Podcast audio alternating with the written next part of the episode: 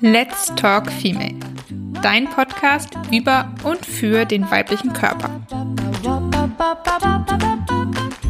Female Empowerment durch Aufklärung, Austausch und Zusammenhalt.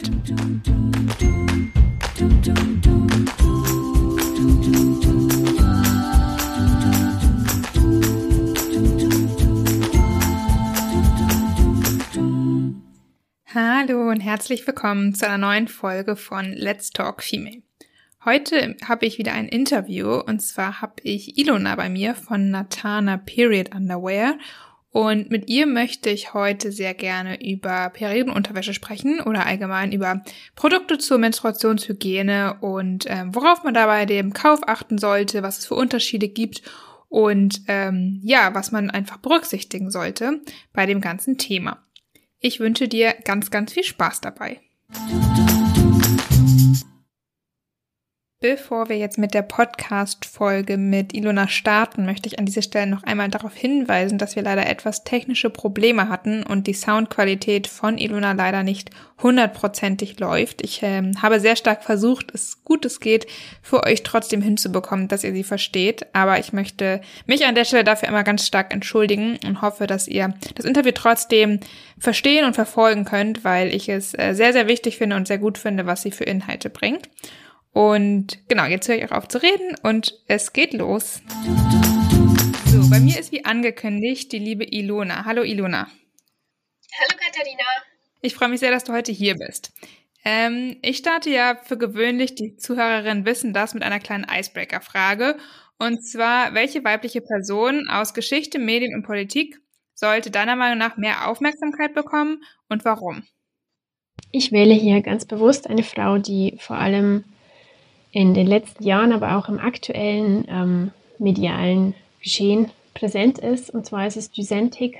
Sie ist Menschenrechtsaktivistin, Frauenrechtsaktivistin, Journalistin, Berichterstatterin. Und sie erstattet eben Bericht aus Kriegsgebieten. Sie hilft gefährdeten Frauen. Sie hat deshalb auch mehrere Vereine gegründet und auch Hilfsorganisationen zum Schutz von Frauen, unter anderem Defend Afghan Women's Rights. Und ich finde ihre Arbeit im Moment, aber auch in der Vergangenheit schon sehr, sehr wichtig. In der Vergangenheit hat sie auch schon Jesidinnen unterstützt. Okay, von ihr habe ich tatsächlich auch noch wirklich noch nie was gehört, glaube ich.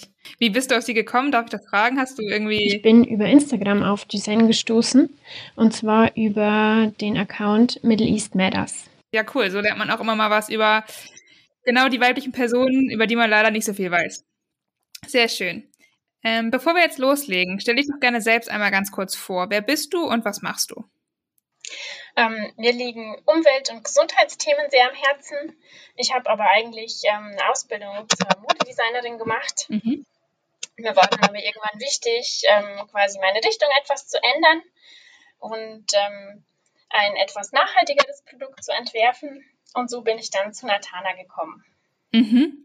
Und was genau machst du ähm, bei Natana?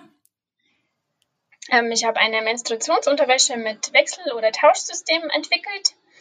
Und Menstruationsunterwäsche ist für mich eben ein sehr nachhaltiges Produkt. Und an meiner Menstruationsunterwäsche ist eben das Besondere, dass man die Einlagen wechseln oder tauschen kann.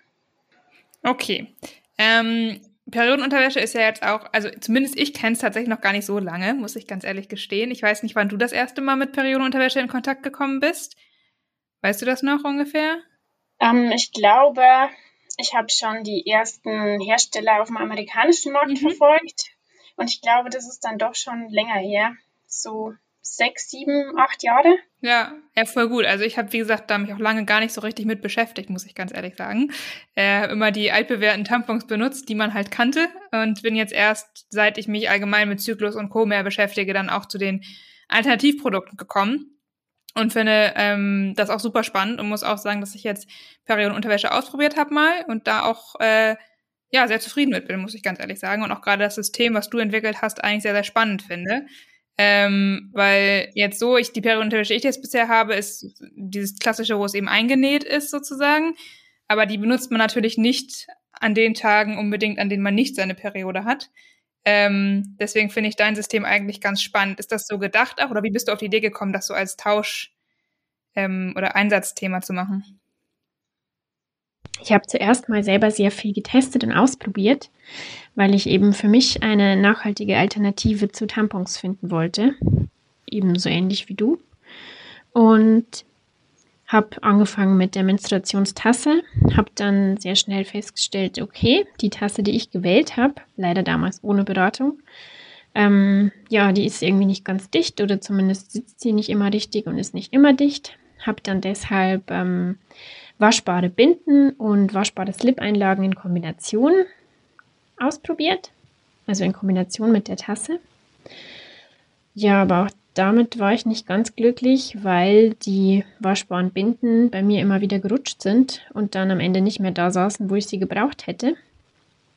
So bin ich dann zur Menstruationsunterwäsche gekommen und war mit dieser aber auch nicht ganz zufrieden, weil ich mich nach einer Weile einfach nicht mehr wohlgefühlt habe in der Menstruationsunterwäsche und weil ich ein relativ großes Wechsel- oder Tauschbedürfnis gehabt hätte, aber das in der Arbeit halt nicht gemacht habe, weil es einfach mir zumindest zu aufwendig war. Also ich wollte nicht in der, auf der Toilette in der Arbeit quasi den Slip bzw. die Menstruationsunterwäsche wechseln.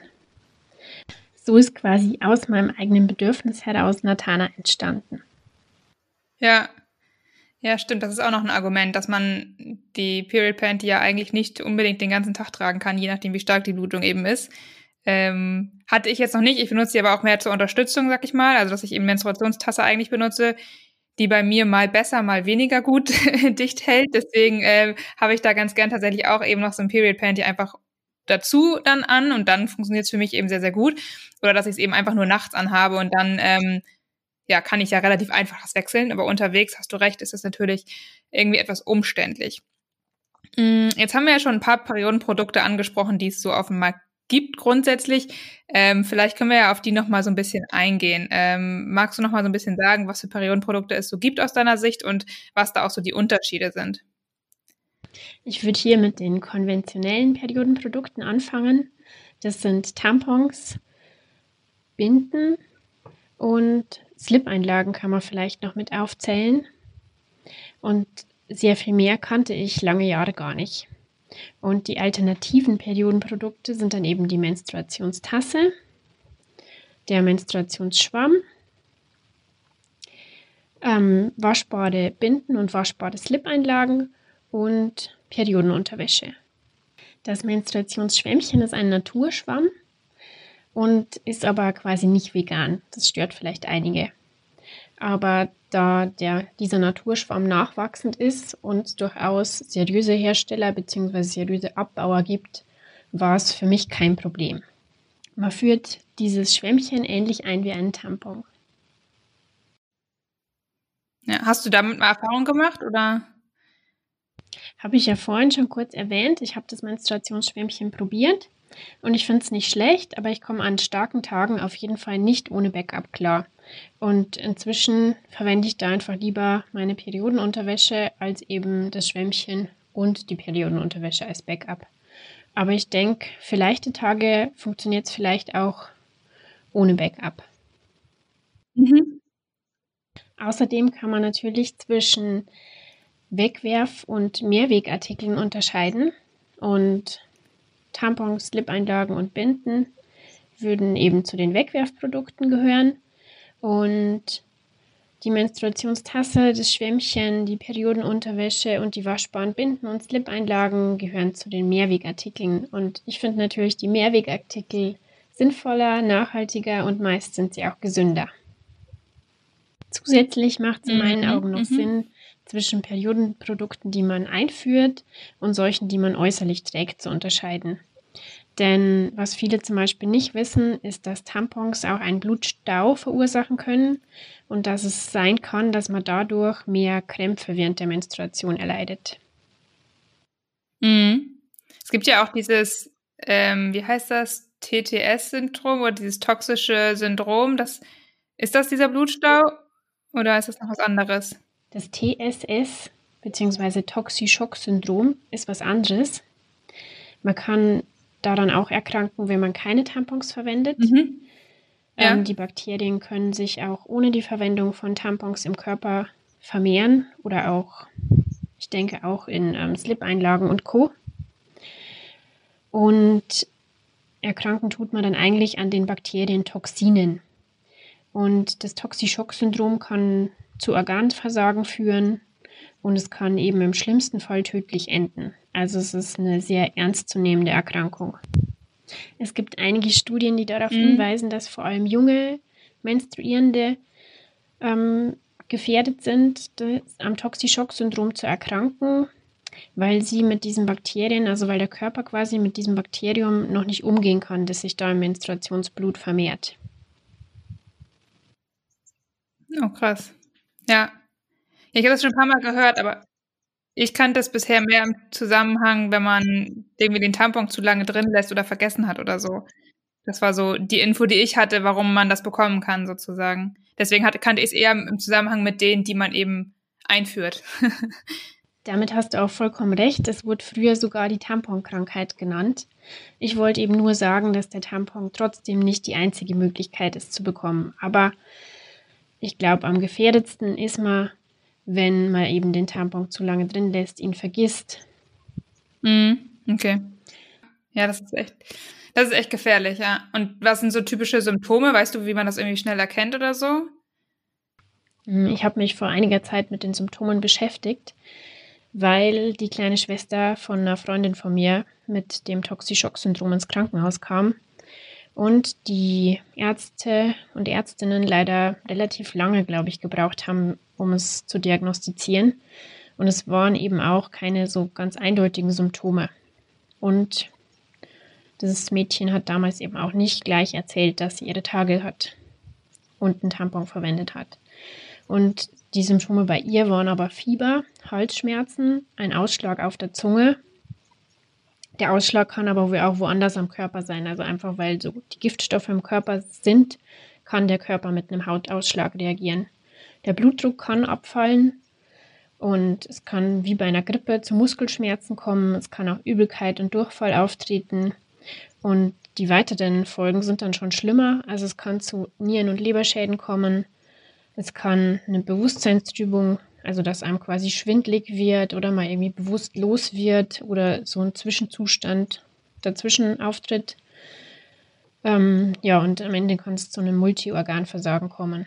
Und bei der kleinen Schwester von der Freundin von mir ist es eben, also die ist wieder gesund, aber sie hat jetzt einen leichten Herzfehler.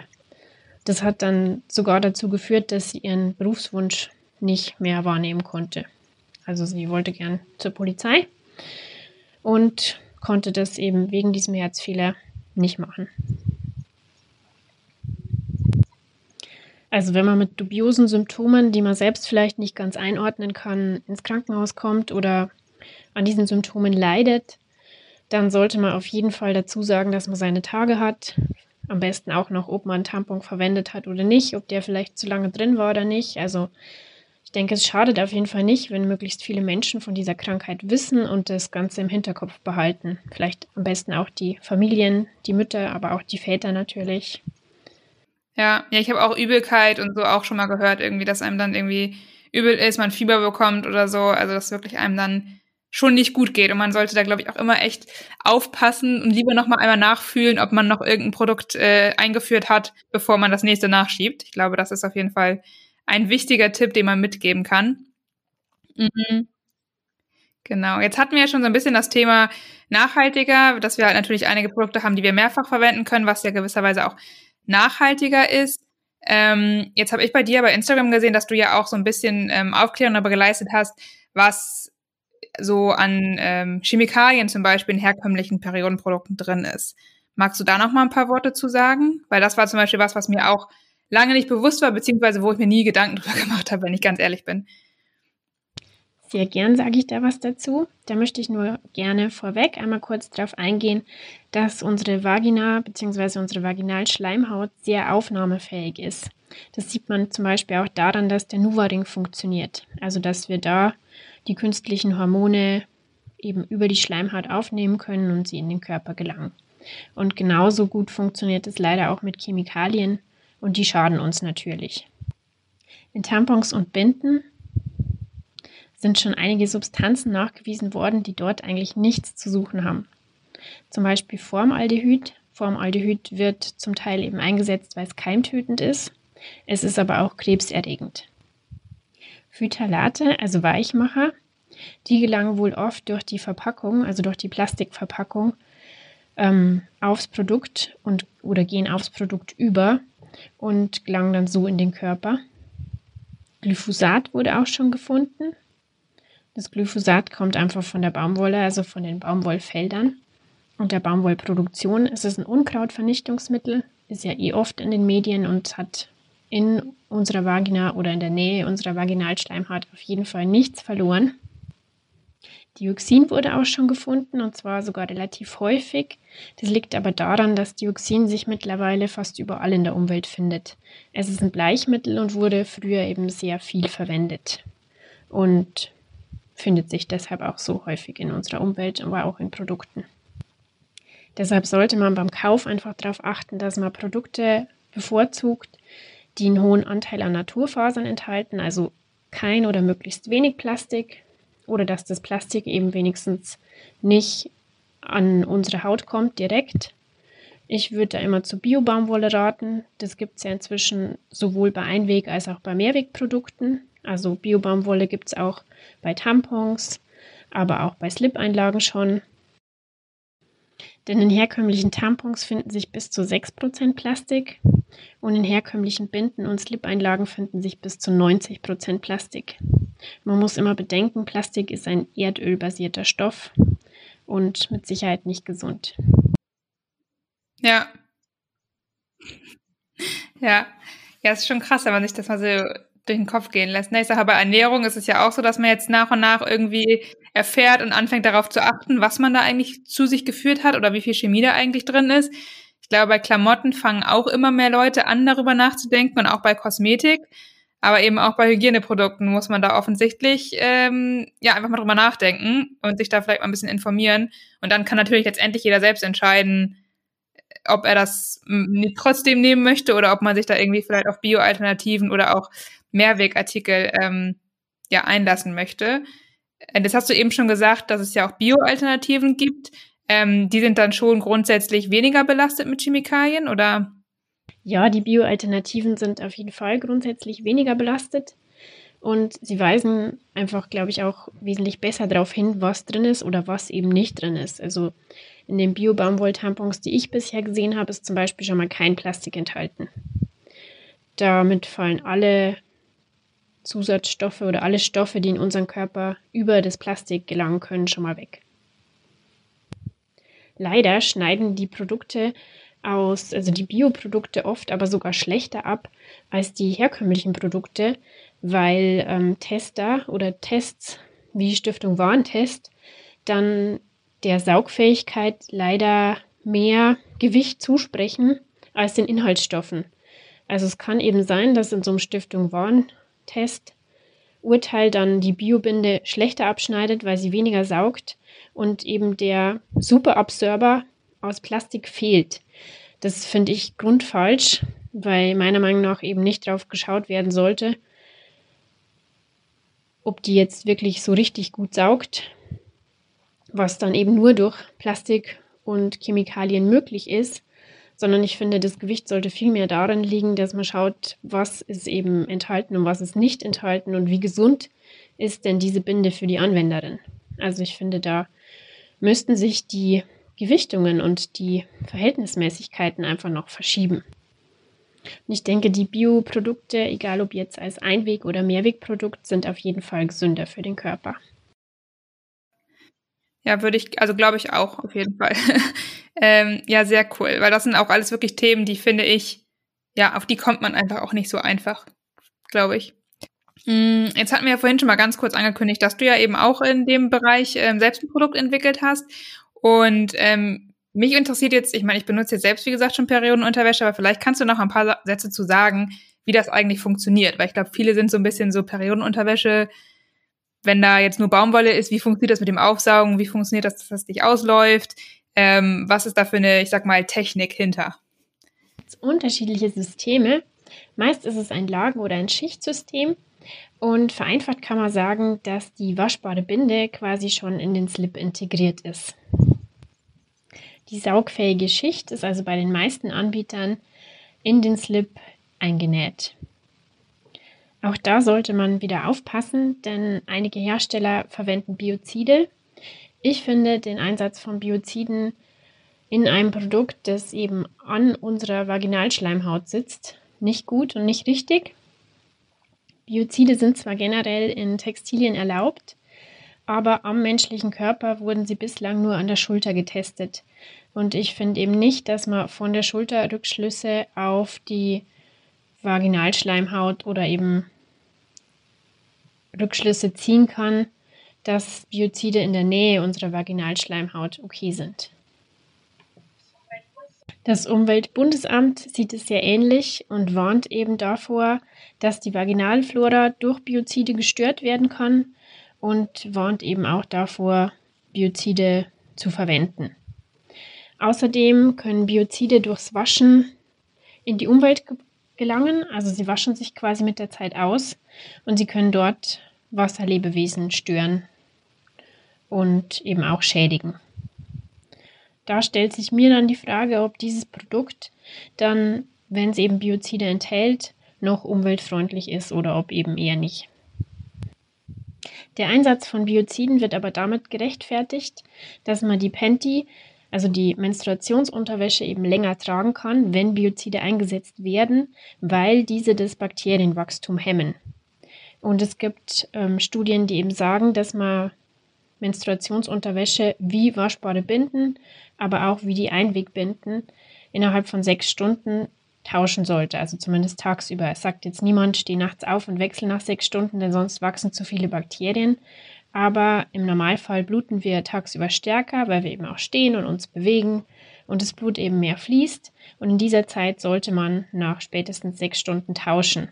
Und um das zu umgehen, ja, verwenden einige Hersteller eben Biozide und rechtfertigen das auch damit. Natana ist aber biozidfrei und ich löse dieses Problem der Keimvermehrung einfach dadurch, dass bei mir die saugfähige Schicht nicht in den Slip eingearbeitet ist, sondern in Einlagen besteht. Und diese Einlagen kann man tauschen und am Slip befestigen. Deshalb rutschen sie nicht, was für mich der größte Vorteil im Vergleich zu waschbaren Binden ist. Und ich nehme aber damit auch den Vorteil der waschbaren Binden mit. Man kann eben einfach tauschen, egal ob man jetzt unterwegs ist oder nicht. Man muss nämlich nur die Einlagen tauschen und müsste nicht den ganzen Slip ausziehen. Man kann auch dann tauschen, wenn man das persönlich möchte. Und wenn sich die Einlage zum Beispiel einfach schon unangenehm anfühlt, was normalerweise nicht so schnell passiert, aber man kann eben auch dann tauschen, wenn die sechs Stunden um sind und man einfach sicher gehen möchte, dass sich keine Bakterien vermehren. Die meisten Hersteller verwenden in ihren Slips eine Membran. Die Membran besteht meistens auch aus Plastik, aber sie sitzt nicht direkt an der Haut und sie verhindert eben ein Auslaufen. Also diese Membran ist atmungsaktiv, aber eben wasserundurchlässig und so gelangt eben kein Blut auf den Slip äh, beziehungsweise kein Blut in die Hose, wollte ich sagen. Entschuldigung. Oder auf den Rock, also auf die andere Kleidung.